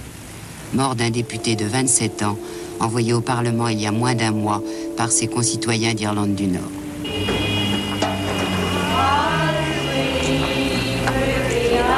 De son décès, la nuit de Belfast s'est tout d'un coup peuplée. Les femmes avaient simplement passé un manteau sur leur chemise de nuit. Elles chantaient pour Bobby, elles pleuraient, elles priaient.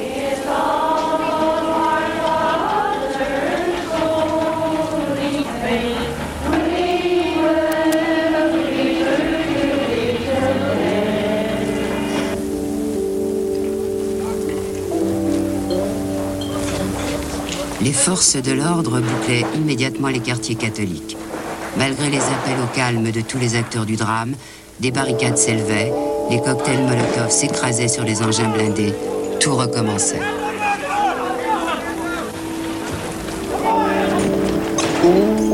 Men of violence have chosen in recent months to play what may well be their last card.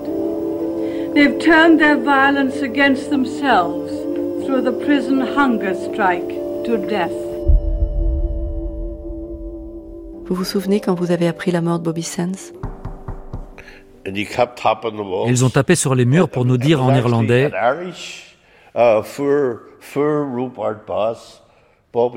Bobby est mort.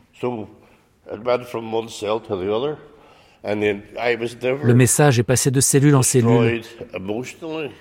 Je ne me suis pas senti brisé émotionnellement ou psychologiquement, mais j'ai pleuré sans pouvoir m'arrêter. Je ne sais pas combien de temps. C'est sûrement un des pires moments de ma vie. On était à fond et brusquement, il est mort. La première chose, c'était de ne trahir aucune émotion devant l'ennemi, devant les gardiens.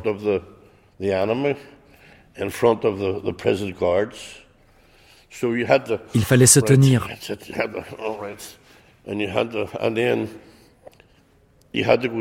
Et il a fallu revivre la même épreuve quand Francis est mort. Et ensuite quand Raymond est mort. Et puis Patsy.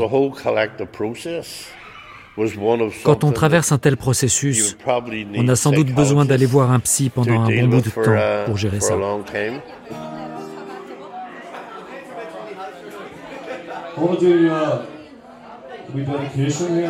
This is song that I wrote on the uh, 10th anniversary of Bobby Sands' death and hunger strike. So we'll uh, dedicate it to the memory of all the hunger strikers. So keep them in mind, folks. Thanks a million. Brandon McFarlane, dit Bic, qui désignait le prochain mort du bloc H, chante certains soirs au Rock Bar, en Haute Falls Road. Il chante Marcella. Marcella, c'était la sœur de Bobby Sands mais aussi son nom de code.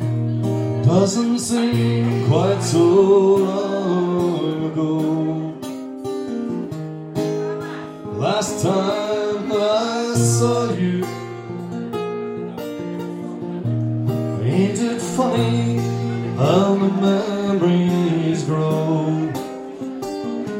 seems they always fold around you. tried to break you in a living hell, but they couldn't find a way. So they killed you in an H block cell. I hope that all would turn away. Your spirit would rise again. But you dared to prove them wrong. And in death, you tore away the chains.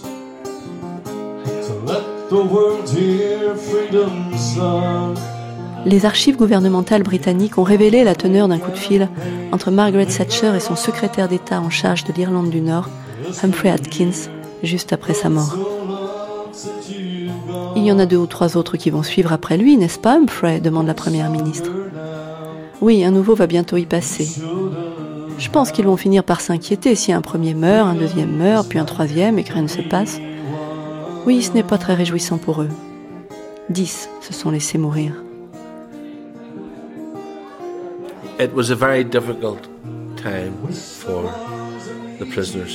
C'était une période très difficile pour les prisonniers et leurs familles. Danny Morrison. Le gouvernement britannique n'arrêtait pas de harceler les proches pour qu'ils interviennent.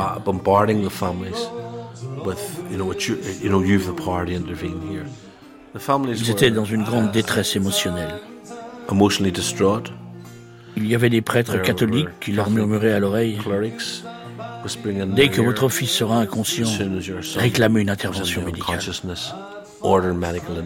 Si bien que même quand les détenus stipulaient expressément qu'ils ne voulaient pas qu'on les maintienne en vie, leurs proches respectaient de moins en moins cette volonté.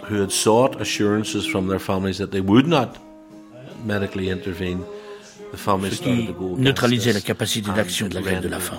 Le 3 octobre 1981, les détenus ont fini par interrompre la grève. Il y a un film sur ce sujet. Some Mother's Son. Il retrace l'histoire de deux mères. La première soutient son fils qui lui dit ⁇ Maman, n'interviens pas. Si je tombe dans le coma, laisse-moi mourir. Je fais une grève de la faim pour protester contre un régime carcéral, répressif et cruel. Ne me ranime pas, à moins que nos revendications aient été acceptées. Quant à l'autre femme, elle promet à son fils de ne rien faire, mais dès qu'il tombe dans le coma, elle demande à ce qu'on le nourrisse par intraveineuse. Et il est sauvé. Le premier meurt et l'autre survit.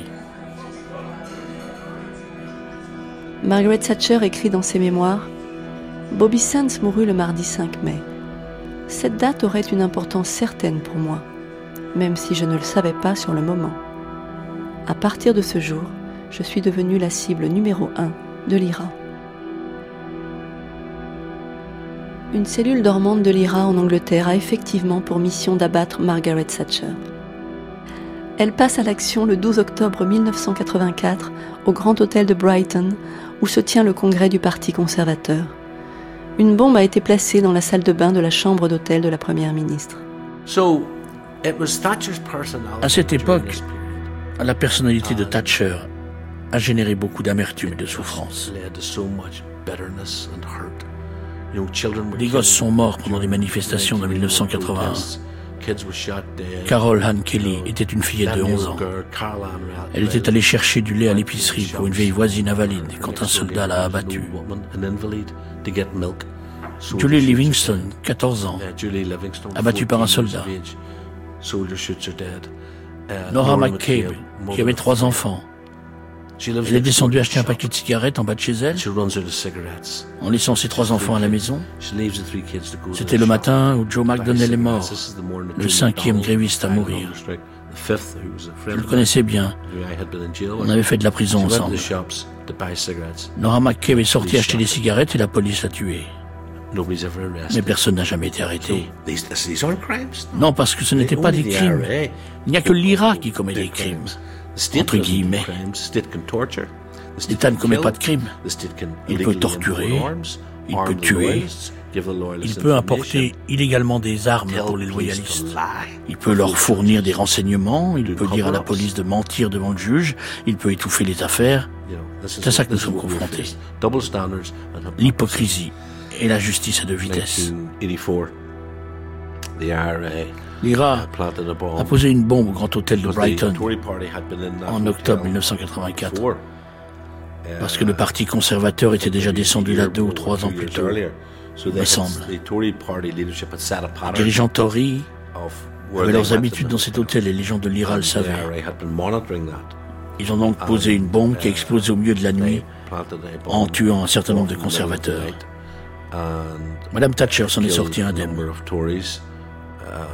Mrs. Thatcher was unscathed, uh, but it was to show that oppressed people Mais il s'agissait de montrer qu'un peuple opprimé peut atteindre le cœur même de l'establishment.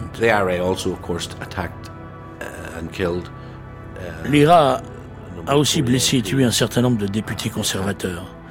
Elle a attaqué les installations de l'armée britannique en Angleterre ainsi que les soldats anglais partout où ils se trouvaient, pour rappeler au gouvernement qu'il fallait négocier. Il fallait résoudre ce conflit par les voies pacifiques. Elle déclenchait de la haine en vous oh, Tout à fait. Surtout à cause de ses déclarations et de sa personnalité. Vous savez, un crime est un crime. Mais ce sont eux les criminels. Elle représente un empire criminel. Et elle me dit ça à moi. Il y a une très belle chanson des Wolf Tones que vous devriez passer dans votre émission. Elle s'appelle The Ballad of Joe McDonnell. Les paroles sont extraordinaires. Et tu oses me traiter de terroriste en me regardant derrière ton fusil. Et donc, Thatcher a tué les grévistes de la faim. Et leurs amis et leurs camarades sont allés en Grande-Bretagne pour tuer Thatcher. C'est le prix du colonialisme. And that is the price of colonialism. Il se trouve que j'avais déjà quitté Brighton quand la bombe a explosé. Kenneth Clark. J'étais descendu à l'Imperial Hotel. J'étais venu assister à la conférence, contrairement à mon habitude. Mais ma femme a été rappelée à Nottingham en urgence et j'ai décidé de la suivre. J'étais épuisé, je me couchais beaucoup trop tard. Je ne suis donc pas resté jusqu'au bout, je suis parti. Et en rentrant, je me suis offert une bonne nuit de sommeil. Et c'est ma femme qui m'a réveillé le lendemain matin après avoir entendu les infos à la radio. Il y avait eu un attentat à Brighton, mais je n'y étais pas. L'Iran n'avait jamais approché le gouvernement d'aussi près.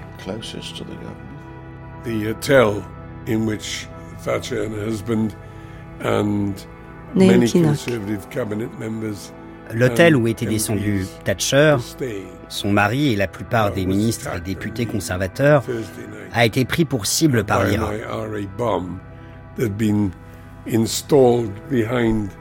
Le jeudi soir, une bombe cachée derrière le mur de la salle de bain d'une des chambres a explosé.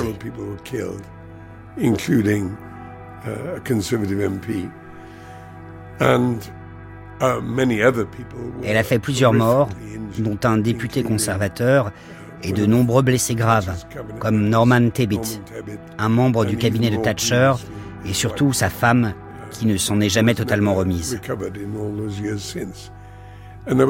Cette tragédie meurtrière m'a indigné. Je l'ai clairement dit à l'époque.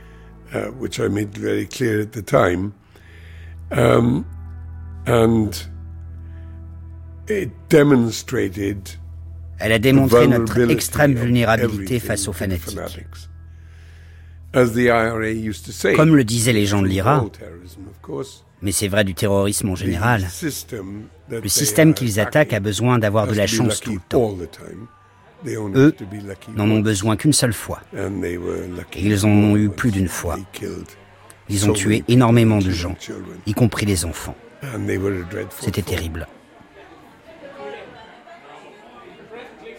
La veille, toutes les églises condamnaient la politique sociale de Margaret Thatcher. Dans le nord du pays, les affrontements entre la police et les mineurs en grève avaient des airs de guerre civile. Le pays est à feu et à sang, mais serre les rangs derrière la chef de son gouvernement qui vient d'échapper à la mort. Quand la bombe a explosé à Brighton, tout l'hôtel a soudain été plongé dans le noir et ça a angoissé Mme Thatcher. Si bien qu'après ça, elle a toujours gardé une lampe de poche dans son sac, de façon à pouvoir retrouver la sortie si jamais ça se reproduisait.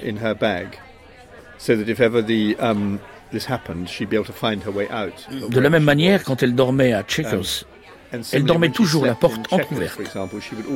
Parce qu'à Brighton, Geoffrey Howe, son ministre des Affaires étrangères, n'avait pu ouvrir sa porte, sans doute parce que le bâtiment avait bougé. Il n'a rien eu, mais elle ne voulait pas se retrouver dans une telle situation.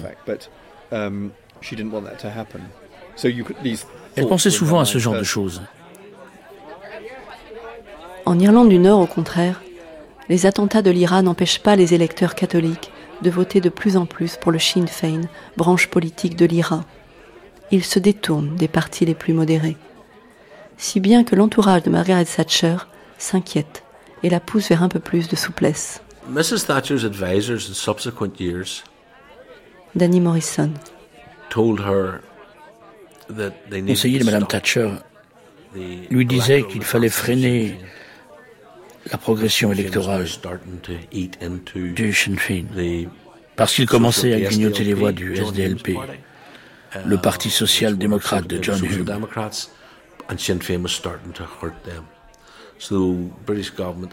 Sinn Féin commençait à lui faire de l'ombre.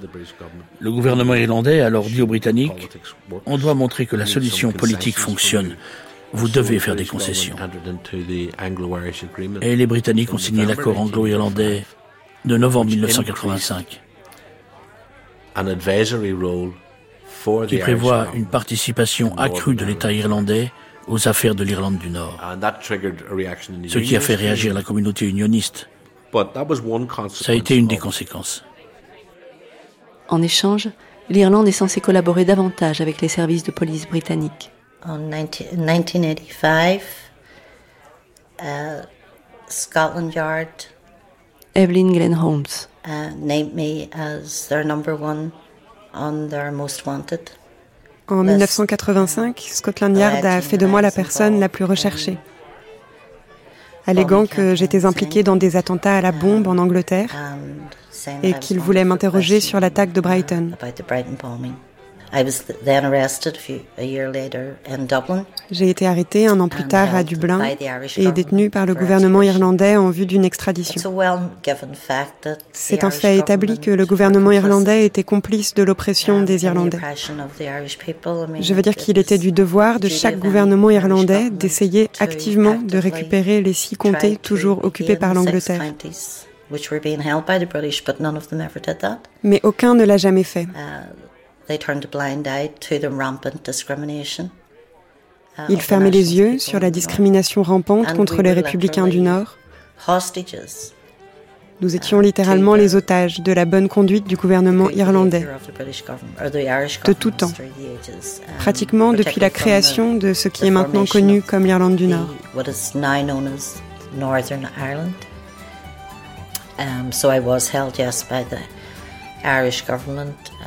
Donc oui, j'étais détenue par le gouvernement irlandais. C'était une situation très bizarre. Ça a commencé par une comparution devant un tribunal à minuit. Um, Je sais, ça fait très dictature latino-américaine. Là, j'ai été officiellement accusée. J'ai ensuite été transférée dans une Um, prison de l'autre côté de l'île. Dix jours plus tard, mon procès a commencé. J'avais un très bon avocat. L'audience se tenait pendant un week-end de Pâques. J'ai été officiellement relaxée par la cour.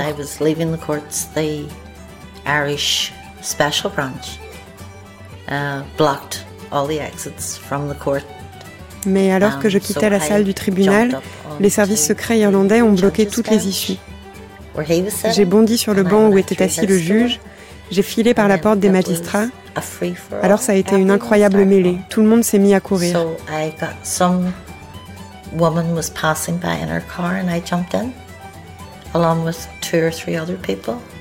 Une femme passait par là dans sa voiture. Je m'y suis engouffrée avec deux, trois autres personnes.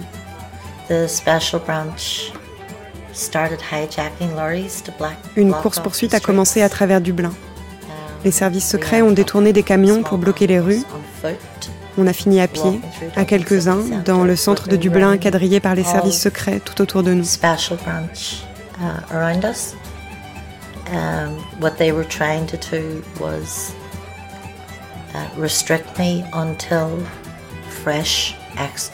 Ils voulaient tenter de me neutraliser jusqu'à ce que les nouveaux mandats d'extradition arrivent d'Angleterre. Ça a duré deux heures. So myself, Danny Morrison, Jerry Adams, Martin McGuinness. Alors moi, Danny Morrison, Gary Adams, Martin McGuinness, on a marché dans le centre-ville. On est allé à la poste centrale où la révolte de 1916 a commencé. I got into a large department store and then all hell broke loose. Je suis rentrée dans un grand magasin et alors là, c'est vraiment devenu l'enfer, le chaos. Un combat à main nue. Des gens se sont battus pour me défendre, des citoyens ordinaires de Dublin au courant de mon procès devant la cour. Ils se sont battus avec des types des services secrets pour me permettre de fuir, mais c'était impossible. J'ai été réarrêtée et ramenée à la cour dans l'après-midi, où j'ai de nouveau été relaxée. Et cette fois, pas besoin de s'échapper. Oh, they were still, yeah, they were still looking for more warrants. Yeah, yeah. If I would Ils attendaient toujours leur mandat. Oui. J'aurais été réarrêtée s'ils les avaient eus.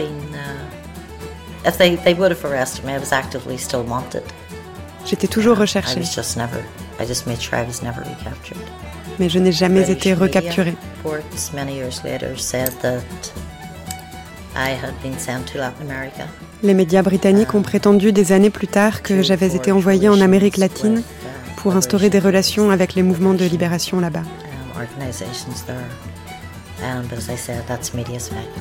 Mais ce sont des spéculations médiatiques. Good Friday Agreement, agreement I was the first beneficiary.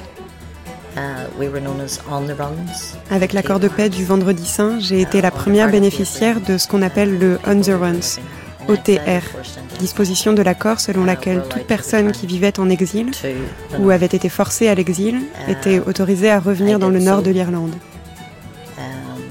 Je suis rentrée. Depuis combien de temps vous n'étiez pas revenu 23 ans depuis que j'étais adolescente. Juste après qu'on m'a tiré dessus. J'avais 17 ans. J'étais forcée de m'exiler. Ou je me suis volontairement exilée, je devrais dire. C'était plus sûr. On ne saura pas ce qu'elle a fait ou pas, ni où elle a disparu pendant ces 23 ans. Jim Gabney. Euh, Vous ne devez pas oublier que les Britanniques dirigent notre pays, que l'Irlande est toujours divisée.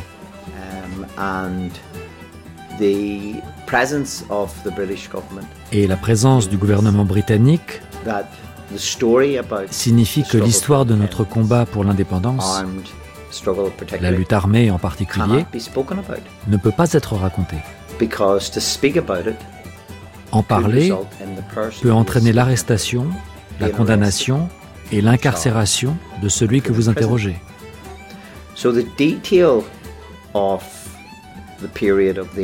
Donc les détails de la lutte armée de l'IRA devront attendre l'indépendance de l'Irlande, une entité nationale et sûre.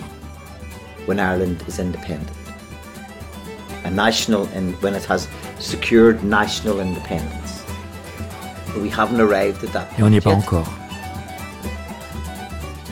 Mardi 17. C'est la Sainte-Patrick aujourd'hui. Et comme d'habitude, rien à signaler. Suis allé à la messe. Mes cheveux sont plus courts et c'est mieux comme ça. Je ne connaissais pas le prêtre. Un des pontes de la prison était dans ma cellule et m'a saoulé de paroles. Il a dit Je vois que le livre que vous lisez est très court. C'est mieux pour vous qu'il ne soit pas trop long, vous ne le finirez pas. Voilà le genre de gens que c'est. Qu'ils aillent au diable, je m'en fiche. C'était une longue journée. Je réfléchissais aujourd'hui sur la grève de la faim. Les gens parlent beaucoup de la souffrance du corps, mais ne les écoutez pas. Bien sûr, c'est un combat. Au début, le corps n'accepte pas le manque de nourriture. Il souffre de la tentation et de tas d'autres choses qui le rongent perpétuellement. Mais le corps résiste, et à la fin de la journée, tout retourne au point de départ, c'est-à-dire à, l'esprit. L'esprit, c'est le plus important. D'où me vient cet état d'esprit? Peut-être du désir de liberté, peut-être pas. S'ils ne parviennent pas à détruire le désir de liberté, ils ne te briseront pas. Ils ne me briseront pas parce que le désir de liberté, de liberté du peuple irlandais, est dans mon cœur. Le jour viendra où tout le peuple d'Irlande devra montrer son désir de liberté. C'est alors que nous verrons la nouvelle lune.